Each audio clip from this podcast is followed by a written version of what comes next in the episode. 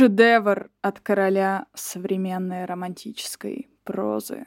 Подыщ, подыщ, подыщ. Я не знаю, как это. Тут должны быть взрывы, фанфары, вообще, что, что только тут не должно конфетти. быть. Знаешь, есть эта гифка, где мужик каким золотым конфетти себя обрызгивает. С этими словами с обложки книги «Дневник памяти» мы вам напоминаем, что мы, одна насмотренная кинозрительница и одна начитанная книголюбительница, разбираемся в преимуществах книг над фильмами и фильмов над книгами. Проще говоря, обсуждаем экранизации и их первоисточники. Меня зовут Ира Торова, я читаю книги. Меня зовут Аня Задонского, и я смотрю кино. Всем привет!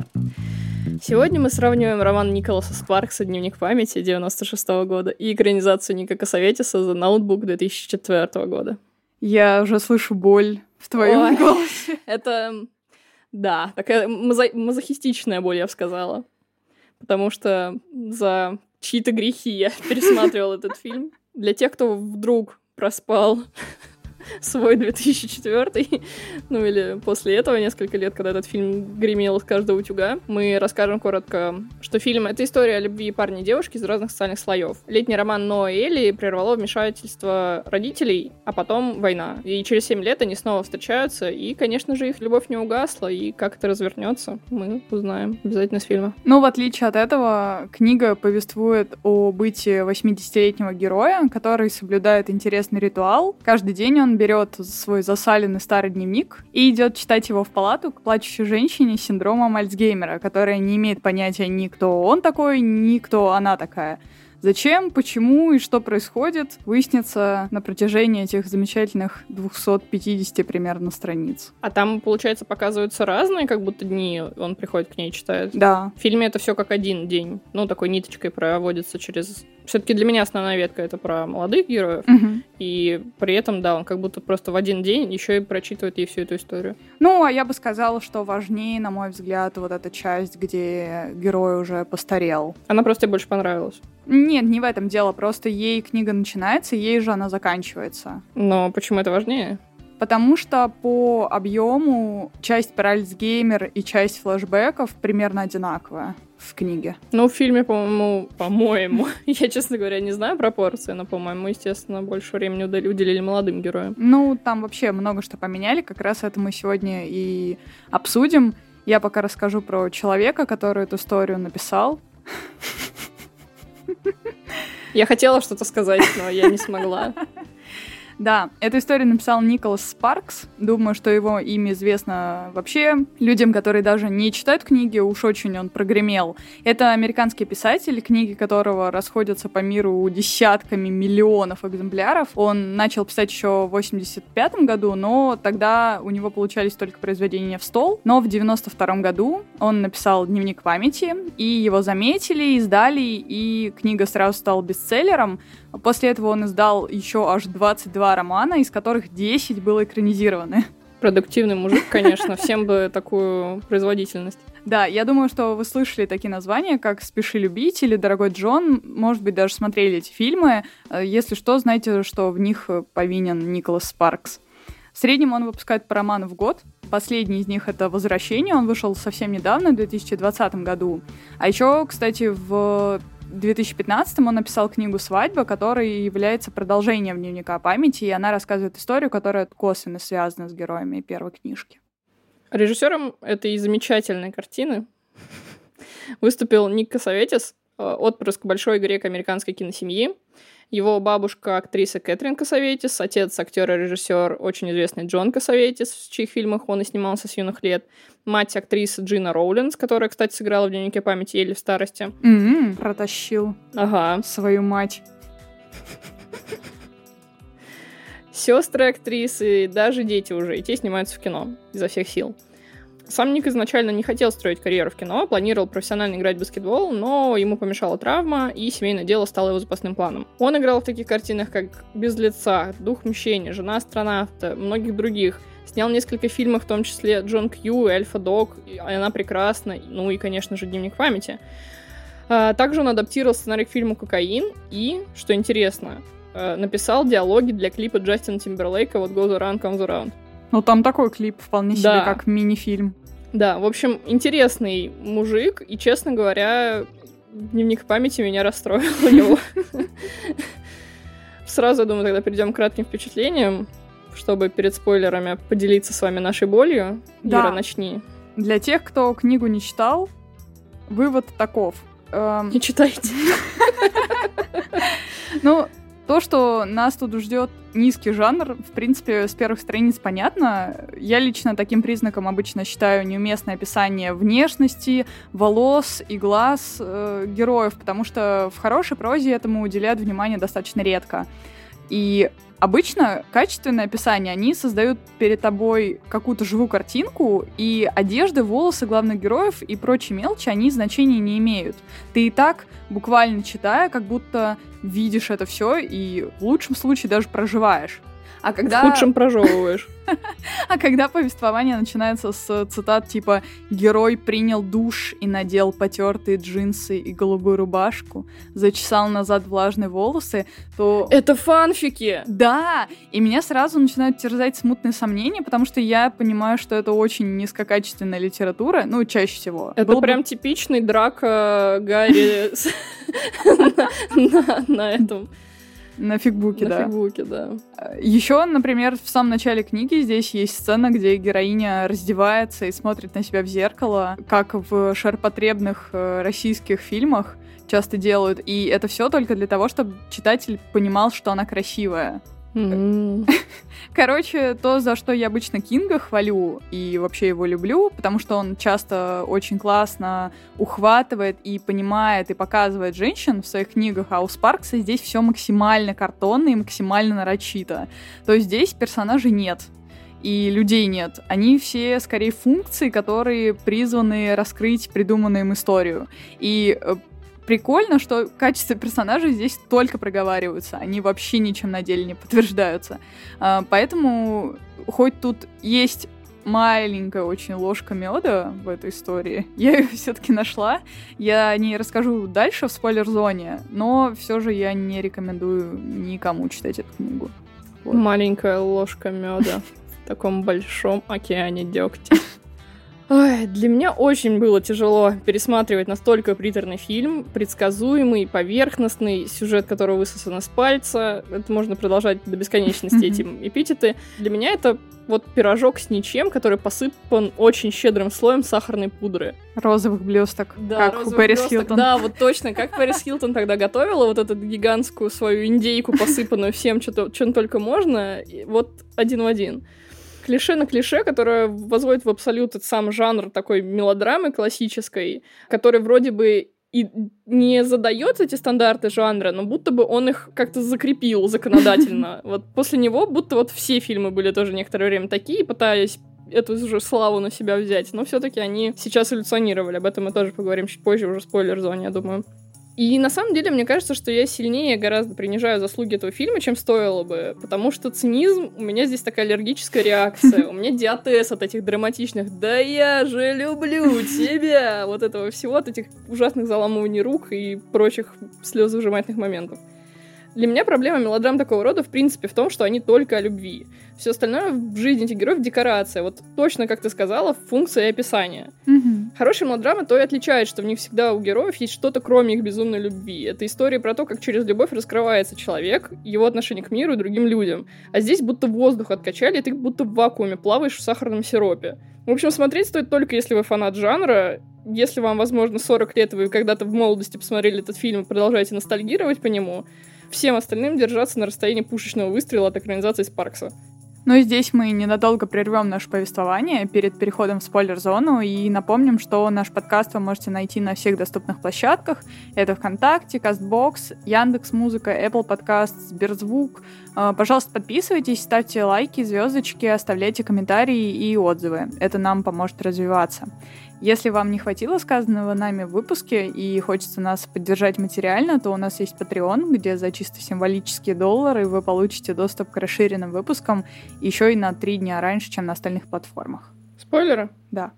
Поехали. Я вообще очень часто пересматриваю фильмы, это моя фишка. И не только потому, что у меня склероз, или потому что просмотр чего-то уже знакомого дает ощущение спокойствия и моей тревожности, а еще потому, что мне нравится переосмыслять фильмы в соответствии с тем, как меняются мои взгляды с течением времени.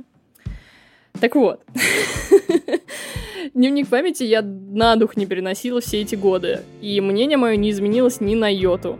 Мне еще при первом просмотре, когда я в колледже училась, не понравилось, а в 2021 году вообще тяжело смотреть на такой toxic.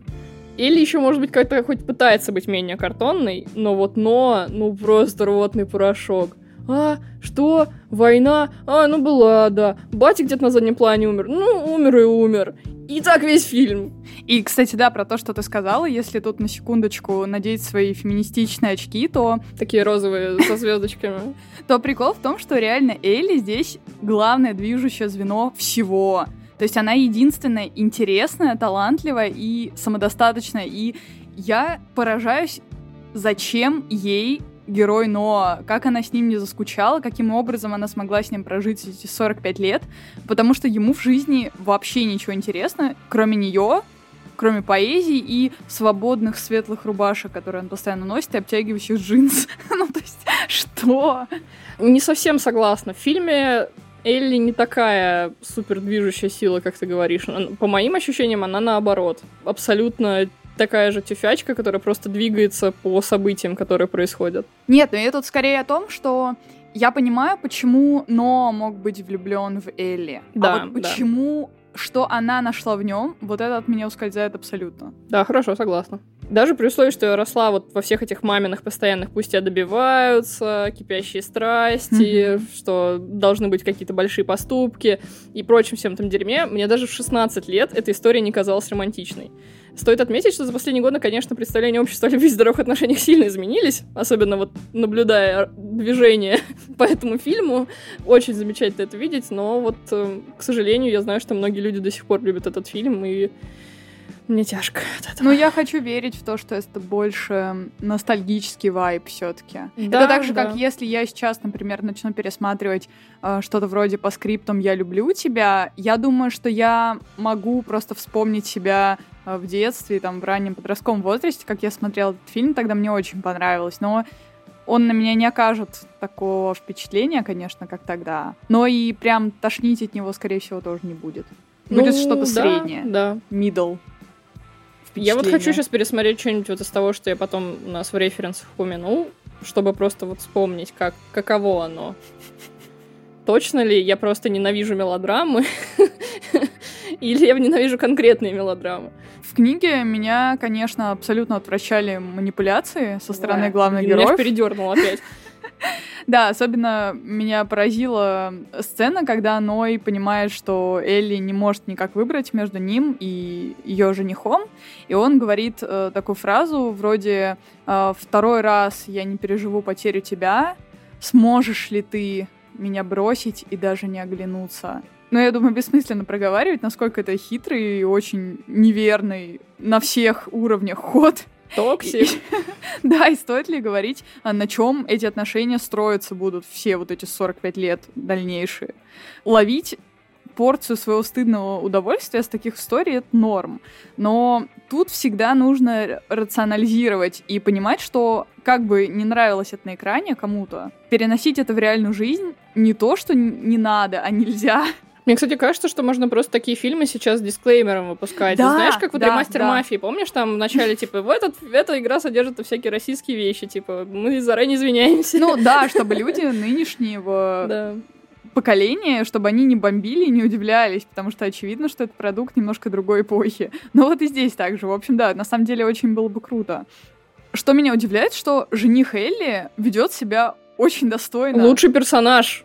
Я так скажу. То есть в книге его, конечно, почти не раскрывают вообще, к сожалению, как и никого из персонажей. Но у него есть два поступка, по-моему. Самый главный поступок, что когда Элли к нему приходит со своей, э, так скажем, с повинной, он говорит, ну, я знаю, что ты примешь правильный выбор. Ты выбираешь, я не настаиваю, все будет хорошо, типа, я тебя все равно люблю, все замечательно. И это настолько по сравнению с Ноем выглядит по-другому, что ты думаешь, ну почему же?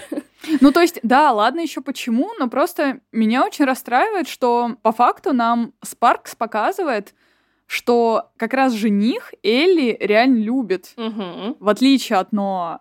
А, потому что любовь — это равно уважение. И он хочет не добиться ее любой ценой, не манипулировать ею, а уважать ее решение, каким бы оно ни было. И вообще идея вот этой любви до гроба и одержимости каким-то одним человеком, она достаточно опасная. И прикольно, что вот насколько мы с тобой сошлись в предыдущем нашем выпуске, в котором мы обсуждали Оливию Китеридж, что главное в паре — это стабильность, это дружба, это партнерство. И настолько же Спаркс пытается склонить читателя в другую сторону. То есть Элли, наоборот, стремится к этим страстным отношениям снова, несмотря на то, что ее жених реально хороший человек, причем проговаривается неоднократно, что она его любит, что они лучшие друзья. И получается в итоге, что она делает выбор, как абсолютно любая рандомная героиня вот этой стереотипной романтической комедии. Это было бы клево, если бы она выбрала в итоге не его. Это был бы клевый поворот. Мне бы тогда книга больше понравилась. Из-за этого фильма я очень долгое время не любила Рэйчел МакАдамс. И избегала подобных фильмов с ней, типа «Клятвы» или «About Time», которые в нашем переводе почему-то обозвали «Бойфренд из будущего», потому что я прям боялась вайбов дневника памяти, у меня флешбеки были. Но после второго, как я считаю, по моему скромному мнению, крайне недооцененного зрителями сезона True Detective, я к ней прониклась. И также у нее прекрасная роль в Spotlight 2015 года. У этой замечательной, как теперь я для себя выяснила, актрисы, э, у нее было свое видение героини, из-за чего они очень сильно ругались с Гослингом. Это прям знаменитая притча про этот фильм, про то, как они поругались, а потом сошлись. И встречались почти два года. Ничего себе, я, да. кстати, не знала об этом. Да. Интересно. Это когда они еще, когда MTV им дала награду за лучший поцелуй, да, да, они, да, по-моему, тогда уже об этом сказать, да. да, что это как раз логично, что они повторили этот поцелуй, да. и да, они были парой. Прикольно легенда ходит такая, что Косоветис такой, типа, я тут ни при чем, вот вам, типа, комната, поорите друг на друга и сами разберетесь. Типа, они поорались, а МакАдамс отстояла свое видение героини, и э, Гослинг ее зауважал. То есть Косоветис такой как бы поставил э, Рэйчел МакАдамс, Райана Гослинга, и такой, любитесь, и закрыл дверь в комнату. Вообще интересный ход для режиссера, который как бы просто не стал ничего делать с ними, а просто дал им самим справиться. А это, кстати, очень интересно, потому что по факту получается, что у них была та же динамика взаимоотношений, которая у героя в фильме есть. Но к сожалению, сначала фильм снимался, ну, вот этот молодой период, э, снимался в обратном порядке. То есть сначала снимались последние сцены, где mm-hmm. они вот уже принимают это решение, да я же люблю тебя, вот это все. А потом, где они молодые. Там Гослинг похудел на безумное количество килограмм, там брил эту бороду, чтобы выглядеть более молодым. У него действительно это получилось. Замечательно выглядящий Гослинг. Поэтому у них как-то химия даже в начале больше выглядит. Они там действительно более какие-то веселые и, и друг друга более интересно обнимающие, я не знаю. Больше в это веришь. Так вот. И хоть я уважаю такой подход э, преданности роли, который проявил МакАдамс, меня ее героиня очень отталкивала. Смотря на Элли и все ее положительные черты, меня не покидала мысль, что это вся какая-то напускная интеллектуальность и присутствует в фильме только для галочки. И что на самом деле это глупая женщина, которая не знает, чего хочет и выяснять не собирается. Ее всегда ведет чья-то воля. Родителей, но, жениха. Э, то, что но ее спрашивает, чего она сама хочет, будто бы ставит ее в тупик. И складывается ощущение, что она просто монетку подкинула, когда выбирала остаться ли с главным героем или вернуться к мужу. В книге это, кстати, немножко по-другому повернуто.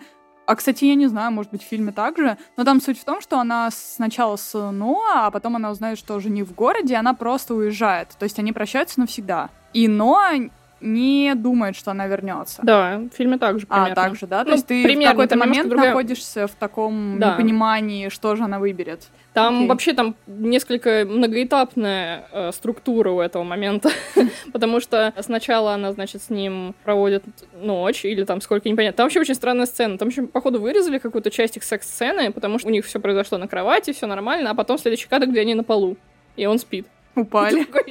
Интересно в целом.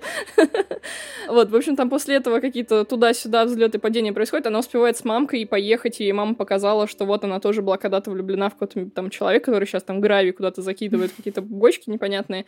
И что вот, может быть, ты хотя бы сделаешь правильный выбор, доченька. Дает эти письма, потом, да, про жениха, она вспоминает долг, они срутся с Гослингом в очередной раз. А, там вообще вот эта ужасная сцена, вот, которая ты говорила, что если ты уйдешь, то я уже это не переживу. В фильме это немножечко изменили. Там он, он говорит, что если ты уйдешь, я тебя возненавижу. И mm-hmm. вот у нас с тобой, типа, такая вот любовь, что когда ты называешь меня засранцем, а я говорю, что ты заноза в заднице, и мы, типа, миримся, и потом снова ссоримся, и ты снова заноза в заднице. И ты вот это слушаешь и такой... Не хотелось бы такого себе. Да, да, да. Вот после этого, естественно, она убегает в ужасе к э, жениху, и вот э, потом все-таки она снова возвращается к Ноа. Зачем? Непонятно. В целом, конечно, все вот эти вот их love-hate hate, hate, hate relationship в большей степени. А вот эта знаменитая цитата, которая была, блин, в каждом паблике ВКонтакте, в каждом, каждом ванильном аккаунте у любого человека про то, что они слишком часто сражались друг с другом. На самом деле они вообще никогда не соглашались. Между ними шла постоянная борьба, э, но каждый день они бросали себе вызов. Но несмотря на все различия, у них было то, что объединяло их обоих. Они были без ума друг от друга. Это же самое короткое описание любви двух скорпионов. Да, причем настоящих скорпионов, то есть не, не знаков зодиака. Именно так. Про Гослинга, кстати, очень интересно, что я выяснила, что Косоветис выбрал Гослинга на роль, потому что хотел кого-то неизвестного и, внимание, некрасивого.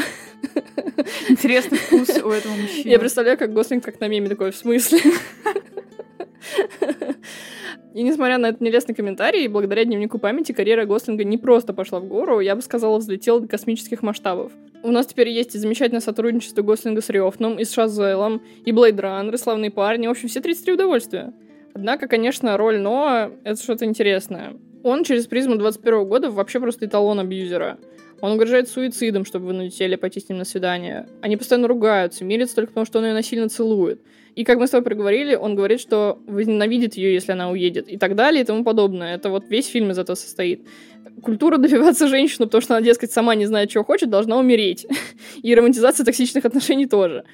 И к Но у меня вообще особые претензии. Я не понимаю, он такой тюфяк, который себя ничего не представляет, у которого нет даже никаких увлечений. Он же даже дом хотел отреставрировать только из-за того, что зациклился на девушке, которую почти не знал. А вообще представьте, что чувак, с которым вы встречались 7 лет назад, сделал дом в точности, как вы упоминали в одном из разговоров. Через сколько лет он на самом деле решил бы похитить ее и запереть в подвале этого дома? Да, это уже начался бы коллекционер Фауза сразу после этого, или хотя бы сериал Ю, да, что-то да. такое. А, мы с тобой вообще достаточно часто тут обсуждаем тему про согласие, про токсичные отношения. И лично для меня э, самое сексуальное во взаимоотношениях с человеком это как раз уважение моих границ. То есть отношения, в которых партнер не боится спрашивать моего согласия, ну, на что угодно. И меня так раздражает, когда люди говорят, что вот эти вопросы, что уважение к партнеру, они рушат романтику. Типа, если вопрос, например, можно ли тебя поцеловать, разрушает романтику и портит момент, по вашему мнению, я это воспринимаю как я боюсь, что партнер мне откажет, поэтому я не буду спрашивать, и я каким-то образом понадеюсь, что он сам все поймет, сам считает мой настрой, я считаю его настрой, и как-то вот так ни шатка, ни валка мы будем с вами взаимодействовать. Но это же звучит как секс без презерватива, это не те ощущения. Вот, да, именно так. То есть настолько же тупорылая отмазка. Меня в жизни пытались поцеловать силой, и это мерзко, даже если этот человек тебе нравится. Это кроме чувства беспомощности и такого грязного ощущения вообще ничего не вызывает, и там не пахнет романтикой даже близко. Поэтому у меня так пригорает. Но, кстати, интересно, что в книге ничего этого нет. Да, там есть манипуляции словесные, но там нет ни конфликтов у героев, вообще ни одного. Там нет постоянных вот этих бурей страстей, то есть они друг друга привлекают чисто физически, и все. В принципе, на этом эта буря и заканчивается. Наверное, это даже более экологичный какой-то вариант получается. Звучит, что так. Потому что, да, по книге они прям душа в душу жили все эти годы, вообще друг друга не раздражали, и все у них было зашибись. Но тут тяжело сказать, типа, они просто встречались одно лето, где, ну, судя по фильму, они там ругались, там прям есть нарезка сцен, как они ругаются, ты понимаешь? Это романтично. Это называют фильмом. Это фильм. Нарезка, как два человека ругаются. Но в целом это любой фильм Тарантино, как бы. Просто надо знать, как показывать эту вещь. Вот, потом, значит, э, они расстались и увиделись через некоторое время, и... а потом вдруг они внезапно после этого живут 45 лет вместе, но нам мы уже не знаем как. Вот так же, так же хреново. Тут, тут нет других вариантов. Но меня, конечно, тоже очень бесит, потому что он там сказал такую фразу, типа, нельзя прожить свою жизнь для других. Нужно выбрать то, что нужно тебе, даже если это не нравится твоим близким. И он это произносит, а потом выстраивает всю свою жизнь вокруг одной женщины, которую он, как ты говоришь, действительно толком даже не знает. Да. Они провели вместе одно лето. И то, будучи еще по факту подростками. Вообще, когда читаешь про Николаса Спаркса, то часто сталкиваешься там со словами в рецензиях и во всяких мнениях э, про то, что эта книга заставила меня поверить в настоящую любовь. И мне, блин, так интересно, это что за любовь? Почему ее называют настоящей? Именно вот этот вариант Николаса Спаркса. Это прям отдельная категория, как бы. Да. Любовь людей от Николаса Спаркса, где все ведут себя как абсолютные ублюдки. И почему людей жизнь не может вдохновить на веру в любовь? Почему для этого нужно читать настолько дрянные книги? Я не понимаю, почему нельзя читать просто хорошие книги про любовь. Да и ладно уж, хорошие, но, блин, да даже жизнь лучше, чем эти книги. И мне кажется, что вот эти истории, они вообще отношения к любви не имеют. Да, они про страсть, про какую-то одержимость, и меня очень задевает, что они все время преподносятся как ролевая модель, что якобы мы именно к этому должны стремиться, я даже много встречала достаточно людей, которые так считают, что если нет вот этой вот страсти, когда вы друг друга хватаете за волосы э, и избиваете друг друга, э, то значит, что вы друг друга не любите. Или если человек не устраивает тебе скандалы, там, не ревнует тебя, э, то значит, любви в этом нет. И вот я как раз такие. Как раз такие фильмы и книги и проецируют, заставляют людей верить в это. Ну, в том числе они закрепляют это, да, параллельно. То есть понятно, что не, не только фильмы виной. Не, естественно, этому, да, они просто, так скажем, легитимиз...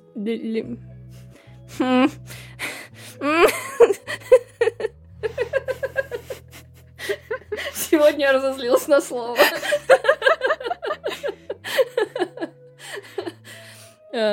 Эти фильмы и книги нормализуют то вот это закрепленное в сознании людей а, ощущение любви, которое абсолютно токсично.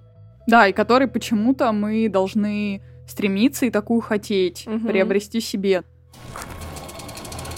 И еще хочется очень поговорить про секс героев. Его, конечно, сложно не упомянуть, потому что это основа их взаимодействий. Я абсолютно умерла от сцены в книге, где Ноа вынимает крабов из сетей, и нам Спаркс описывает, как Элли смотрит на его мускулистые руки, и тебе сразу становится понятно, что автор не женщина, потому что большинство знакомых мне женщин, если они бы увидели мужчину, вылавливающего, так сказать, крабов, то они бы не на руки смотрели, а на задницу все. Не, ну в целом там просто, мне кажется, взгляд мог бы скользнуть по рукам. Все-таки многим людям нравятся руки.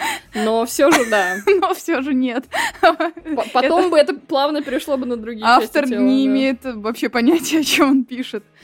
Э, и меня, конечно, очень умилило, что по книге Элли со своим женихом встречались 4 года, у них не было секса, они ждали свадьбы, и к тому же тебе пытаются намекнуть, что Элли как-то не очень не хотела никаких таких близких отношений с ним, несмотря на то, что они дружили и любили друг друга.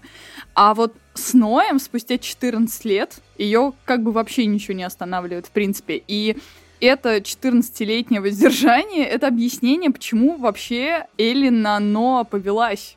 То есть, почему она настолько перевозбудилась этого вида? Не было секс-просвета?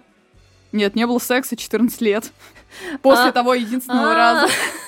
Я что-то это... Я просто подумала в плане того, что ей, типа, не хотелось, потому что вот она тогда запомнила и для себя представила это идеалом, и ей больше не хотелось.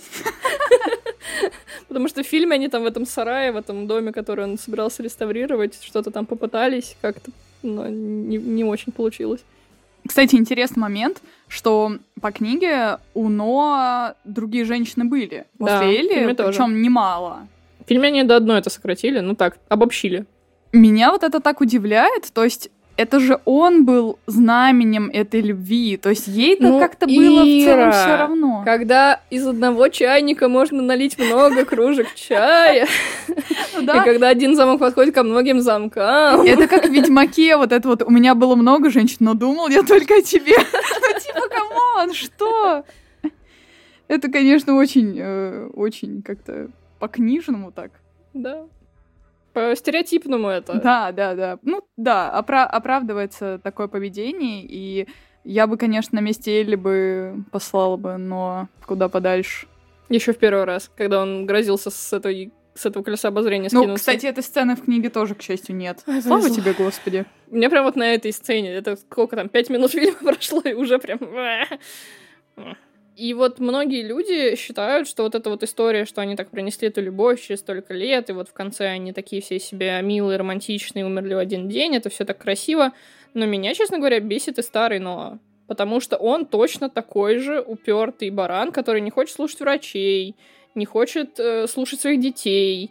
Он вот все так же зациклен на этой бедной Элли.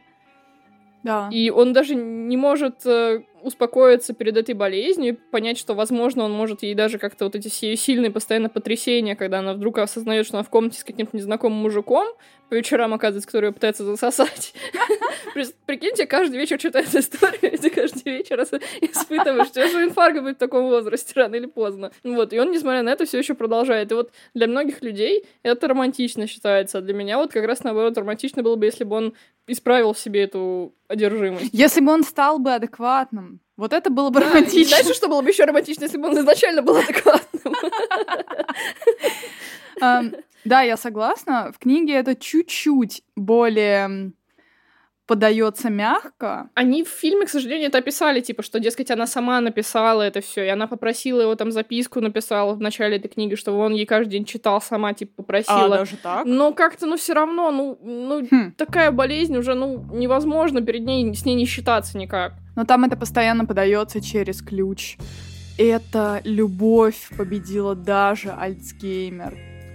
Ну и я обещала ложку меда, который я все-таки попыталась наскрести из этой книги. Какие-то светлые идеи, положительные моменты я нашла. Их три, даже достаточно много. Это много. Во-первых, Спаркс э, ставит перед мной, ну и перед вами для рефлексии вопрос. При встрече со старым возлюбленным человек влюблен в свои воспоминания о нем, или все-таки он влюбляется в него заново, в этого нового человека спустя все это время? Это очень крутой вопрос. Но я боюсь, что это не заслуга Спаркса. Это, в принципе, тема. Да, но это очень интересно. Это да. просто хорошая такая э, штука для обдумывания и для раскладывания этого сюжета. Вот, номер два момент. Мне очень понравилось, это, наверное, единственная действительно романтичная линия в книге, то, что Ноа мало того, что всю жизнь перечитывает свои те старые письма к Элли, которые он писал, когда они расстались, так он еще и продолжает, во-первых, ей писать всю жизнь новые письма, даже когда они уже вместе. И он, перечитывая, напоминает себе их историю и напоминает себе о своих к ней чувствах. И это звучит как достаточно интересный прикладной совет, чаще напоминать себе об этой любви, потому что, естественно, в рутине это как-то все заминается, и, ну, это просто хороший даже лайфхак, я бы сказала. Это крутой совет, действительно, но его нету в фильме. И, ну, кстати, в слушай, книге его напрямую тоже нет, это уже мои выводы. Слушай, в фильме он писал ей каждый день на протяжении одного года. Каждый? 365 писем. Это О, типа бой. романтично. Я так понимаю, что в книге он типа раз в месяц ей писал. Он писал ей... Да, он ей написал в книге, наверное, больше 20 писем. Он писал ей раз в месяц строго. Ну, то есть по пару лет. Ну да, да, да, несколько лет. Для меня просто вопросом, в принципе, является то, что вот он так был постоянен на протяжении одного года, а потом такой резко, ну нет, мне больше не хочется. Ну, уже этот туннельный синдром развился. Уже все, не, невозможно было писать такое количество бумаги извел. И, то есть, я, конечно, понимаю, он ушел на войну, а потом вернулся, но как бы что, нельзя было продолжить писать после войны? Ну, знаешь, мне кажется, что эта линия, она пыталась несколько но исправить, потому что создается такое впечатление, что он понял что ему показалось, что так как она не отвечала на все его письма, что ей это неинтересно, и он как будто бы попытался ее отпустить в этот момент. Это было единственное пятно, проблеск разума, по идее, в этом персонаже. Ну, в целом, да, но просто, к сожалению, он при этом ее не отпускает, как будто бы ни на шаг при этом все равно. Ну, да. в своих мыслях. То есть он все равно каждый день начинает с мысли о ней, да. и все эти семь лет никак это не изменяется. Но он хотя бы отстает от нее. Да, но это все еще очень страшно. Потому что, ну. А писать каждый день человека это не страшно. Справедливо. Который тебе не ответил ни разу. Я пытаюсь на себя это как-то примерить, и ни одно, мне кажется, событие в жизни не стоит, чтобы помнить о нем каждый день на протяжении семи лет. я бы это даже чуть-чуть перефразировала применительно к себе. Ни один человек не стоит того, чтобы думать о нем. Причем думать о своих безответных чувствах к нему каждый день на протяжении одного года. Это какое-то неуважение к ну, себе. Один год еще хоть как-то можно понять, там терапии нет, вот эти все дела, там, ну что, только дом старый развалины перед тобой, ладно. Но семь лет, ну, ну, люди за это время там трагедии переживают, потерю близких, именно там смерть, еще что-то. Точно уже безвозвратные вещи. А тут, ну, в общем, для меня это прям ужасный звоночек. Мне прям очень да. каждый раз жутко об этом думать. Причем в книге прошло 14 лет. Еще больше. Еще больше. Он, да. конечно, сходил на войну, потерял отца, но это все это декорация, это на самом деле на него да. никак не влияет. Это вот, вот это тоже очень страшно. Типа, люди в войну проходят, и она их меняет, а он вообще, типа, хоть слону дробина. Тебе при этом даже показывают, что у него на руках, на руках умер друг его. А, даже так? Да. Нет, такого не было. Я вообще сначала подумала, что он э, себе вот эту девушку этого друга загробастал, но все-таки вроде бы нет. А, ну да, да, да, там, там был такой сюжет, но просто друг вроде бы не погиб. То есть там вообще как-то заминается это все. Ну, это ладно, это все, короче, ну, мелочи уже, да. да. Все равно это на Ноа никак не повлияло, и он все был таким же сталкером. Ну и третий момент. Эту книгу, я думаю, можно было бы сделать намного лучше, просто полностью вычеркнув вот этот флэшбэк о том, как герои заново встречаются спустя все эти годы. Часть про Альцгеймера, она настолько лучше, она реально даже лучше написана. И их сравнить даже вообще бесполезно, потому что такое чувство, что книгу искусственно растягивали.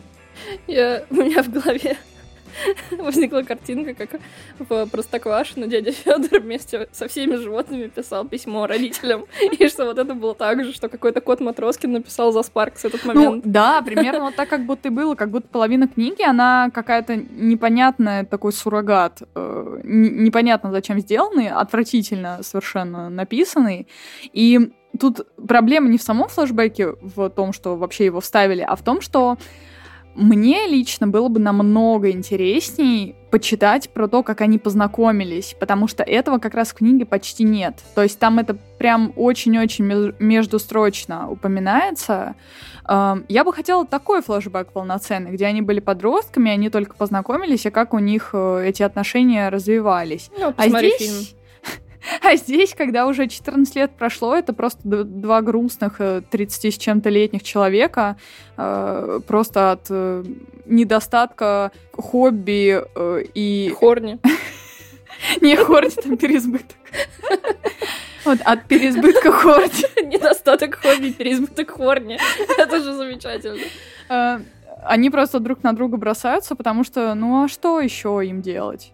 Объективно у них нет других занятий. При бюджете в 29 миллионов долларов критиков люди этот фильм очень-очень сильно любят. И я долго ломала голову над этим чуждым мне явлением, но, как мы знаем по опыту «Сумерек» и «50 оттенков серого», людям нравятся такие сказки. Mm-hmm. И в целом дневник на фоне тех же оттенков намного выигрывающнее смотрится. Э, но сейчас я думаю, что этот фильм любят по инерции, от ностальгии, и очень надеюсь, что такие слезовыжимательные, сопливые, сладкие мелодрамы — это отмирающая ступень киноэволюции. Ну, насчет книг у меня нет таких радужных прогнозов, к сожалению. Спаркс все еще один из самых успешных, богатых и известных людей. Я не Он понимаю, зачем читать Спаркс, если есть фанфики. Это хороший вопрос. Но мне кажется, не все люди знают, что такое фанфики. Это, собственно, кстати, в том числе почему успешно 50 оттенков серого, потому что так получилось, что фанфик попал э, в аудиторию, которая фанфики никогда не читала, и это было вау, потому что у меня, когда я узнала о фанфиках, тоже в 12-13 лет был вау-эффект, и мне казалось, что это вообще просто невероятное что-то. А что уж говорить об этой аудитории 40 плюс, которая действительно такого особенно-то и не читала ничего интересного. Просто дайте людям интернет и фигбук. Все, что еще нужно? Ой. Отмучились мы с тобой, Ирина. За ваши грехи, как обычно. Хотя я думаю, что... Не чокаюсь. Ну, многие люди любят этот фильм, поэтому тут уж ничего не попишешь. Ну, в общем, мы будем просто считать себя такими правдорубами, которые, может быть, Циничными тварями, да. которые не понимают, что такое настоящая любовь и да. романтика. Может быть, мы кому-нибудь раскроем глаза на этот фильм. Такой, знаешь, вот как в «Как я встретил вашу маму», звук разбивающегося стекла на заднем фоне. Ну и чтобы как-то подсластить эту пилюлю, я скажу, какие фильмы любви мне нравятся. Это нерациональный выбор, это просто мне почему-то они понравились. Вот так же, как мне не понравился в свое время «Дневник памяти», так же мне понравились эти фильмы. Возможно, я не права. Исправьте меня в комментариях, если вы считаете, что они не очень хорошие, или, может быть, вы знаете лучше. Для меня это «500 дней лета», просто моя любовь, не знаю почему. А «Вечное сияние чистого разума», ну, тут понятно почему. И еще есть такой фильм с Энн Хэтэуэй и Джимом Стёрджесом, называется «Один день». Вот он больше подходит в такую категорию прям именно вот, вот слащавых мелодрам, но вот он почему-то меня пробил, и в свое время прям вот я его тоже пересматривала несколько раз, и очень его полюбила. Он какой-то более взвешенный, что ли, более взрослый. Очень советую. А я посоветую прочитать книги о любви, которые мне нравятся. Это достаточно ожидаемо гордость и предубеждение Джейн Ойстон. Ну, понятно, но если вы не читали, то я очень советую. Это действительно классно прописанные характеры и очень... Может быть, не очень правдоподобная, но та история, в которую реально хочется верить, где люди взаимодействуют на протяжении очень долгого времени и проходят полный спектр эмоций от взаимной неприязни к взаимной любви. Это, наверное, история Лизи и Стивена Кинга, потому что мне вообще очень нравится, как Кинг как я уже в сотый раз говорю, пишет женских персонажей, и это история любви одной женщины к одному известному, очень талантливому мужчине, и это очень интересно. И это не читать. Стивен Кинг? Нет, нет, нет. Нет, совсем нет. И это «Тепло наших тел» Айзека Мариона. Интересно. Потому что к сожалению, эта книга получает намного меньше заслуженного внимания, чем она могла бы. К сожалению, фильм, который снят по ней, абсолютно отвратительный, но сама идея вот здесь классная Но об этом идея. вы узнаете в следующих сериях. Вот здесь классная идея того, что неживое существо может полюбить и превратиться в человека. Абсолютно мелодраматичная история, но при этом настолько клево придуманная. Еще и в сеттинге зомби-хоррора очень классно. И, наверное, еще я бы добавила ну, это уж прям совсем такой бонус-бонус, э, в финале Джон умрет, книгу Дэвида Вонга, потому что там одна из линий — это тоже любовная история главного героя и одной очень классной и безрукой девушки. Ну, на этих словах про безрукую девушку мы можем выдохнуть. И мы вам напоминаем, что наш подкаст вы можете найти на всех доступных площадках, таких как Яндекс Музыка, ВКонтакте, Castbox, Apple Podcasts. Пожалуйста, подписывайтесь, ставьте лайки, звездочки, оставляйте комментарии, отзывы. Это поможет нашему подкасту развиваться. А если вам не хватило сказанного нами в выпуске, и к тому же хочется поддержать нас материально, то у нас есть Patreon, где за чисто символические голы вы получите доступ к расширенным выпускам, да еще и на три дня раньше, чем на остальных платформах. Да, и в следующий раз мы будем говорить о повести Павла Санаева «Похоронить меня за плинтусом» и одноименном фильме 2009 года. Ух. Опять вернемся в российские просторы. В Россию матушку. Не то, что это ваша Южная Каролина. Кстати, забавный факт у Спаркса. Все его книги происходят в одной и той же американской местности. То есть у него своя мини-вселенная. Хм. Знаю одного писателя, которого постоянно действие происходит в одном месте. Хм. Интересно. Мы так, много, так много очень сегодня о Кинке говорим. О Кинке? Эти отношения те еще Кинки, конечно, да. На этом мы с вами прощаемся. Спасибо большое за прослушивание. Пока. Всем пока.